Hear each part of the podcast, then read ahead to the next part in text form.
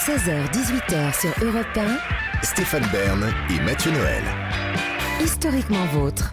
Aujourd'hui, dans Historiquement Vôtre, on évoque des personnages qui ont le Mississippi dans la peau. Après Mark Twain et Mississippi John Hurt, vous nous brossez, Mathieu, le portrait à 99% vrai d'un écrivain à 100% fan du Mississippi. Les amis, qui autour de cette table ne s'est jamais dit en vacances, tiens, et si on louait un canoë?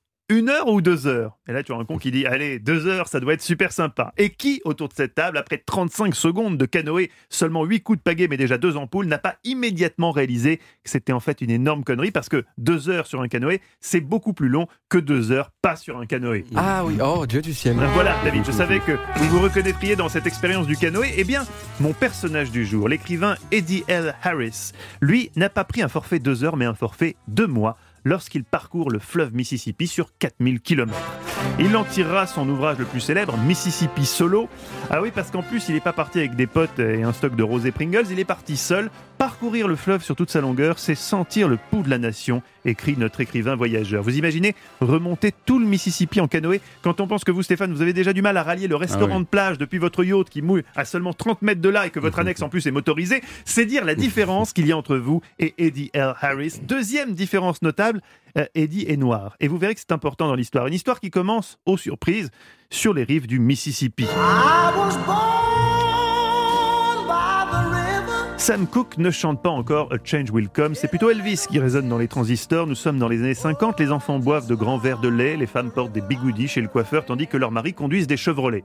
Excusez-moi, je sais de quoi parle, j'ai vu des films. Eddie L. Harris voit le jour à Indianapolis en 1956 précisément. Pourquoi le prénom Eddie?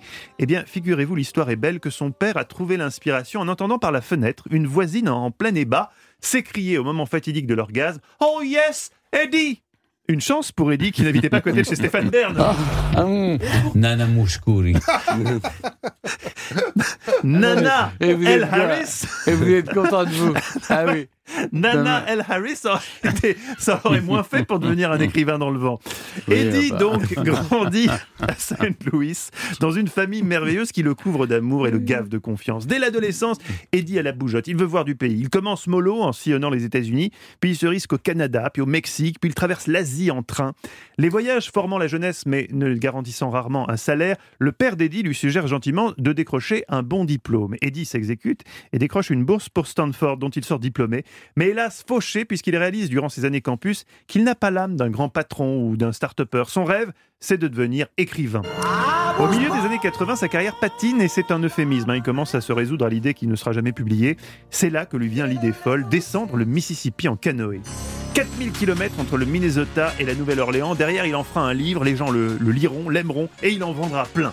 Je sais ce que vous dites, Stéphane, c'est complètement con, tout le monde s'en fout du Mississippi. S'il veut vendre plein de livres, il ferait mieux d'écrire Secret d'Histoire 17. Eh bien, contre toute attente, son idée folle va fonctionner. Mississippi Solo devient une référence en matière de récit de voyage, devient même source d'inspiration pour d'autres aventuriers qui tentent de reproduire son exploit. Au cœur de son œuvre, on sans doute la notion de solitude. Je suis la solitude, écrit Eddie, qui aborde aussi dans ses écrits la question de l'identité afro-américaine. Sa carrière lancée, il s'offre alors le luxe de voyager encore plus et même de vivre à l'étranger. Royaume-Uni, Espagne, Italie, Suède. Mais devinez le pays qui a le plus tapé dans l'œil d'Eddie et où il va décider de poser ses valises définitivement. À la France. Mais oui, Stéphane, parce que c'était lui, parce que c'était nous. Eddie L. Harris vit désormais en France. Comme tout bon touriste, il a commencé par Paris, où il écrit Paris en noir et black, extrait. À Paris, je suis ce que je ne suis pas dans le pays qui aurait pu être le mien. À Paris, je suis écrivain, noir mais écrivain. À Paris, je suis américain, noir mais américain. À Paris, je suis tout simplement. Aux États-Unis, je reste avant tout et pour toujours un noir. Merci Eddie de nous rappeler qu'on est tolérant, parfois on oublie. Bon, malheureusement Eddie ne restera pas longtemps à Paris car il a beau être un écrivain reconnu, il n'est pas un écrivain très prolifique et Mississippi Solo, c'est pas non plus Harry Potter, donc niveau loyer, Paris ça l'arrange pas trop par rapport à l'argent quoi. Alors que fait-il? Eh bien comme vous Stéphane, il s'installe à la campagne et pas n'importe où, à Pranzac. C'est comme un Prozac, mais en village.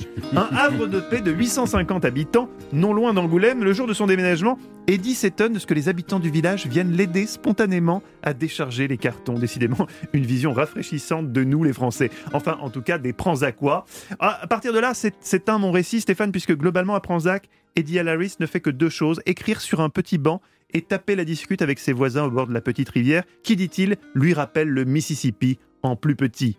Bon, ok, c'est pas la citation la plus mémorable d'Eddie L. Harris, mais pour mieux le connaître, je vous invite à lire Mississippi Solo, qui est une expérience en soi, un vrai beau livre d'aventure et d'introspection. Reste une question, comment tient-on physiquement dans un canoë pendant 4000 km, sachant qu'au bout d'une heure, tout être humain normal se dit J'ai les boules en feu.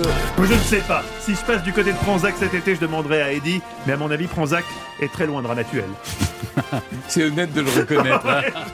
Mais- d'un coup de Porsche, on y arrive très Bon, vite. je vous en Ah, prie, un coup de Merci voiture électrique. beaucoup. Oui, bah, Porsche électrique. Oui. Merci beaucoup, Mathieu. Europe 1, historiquement vôtre.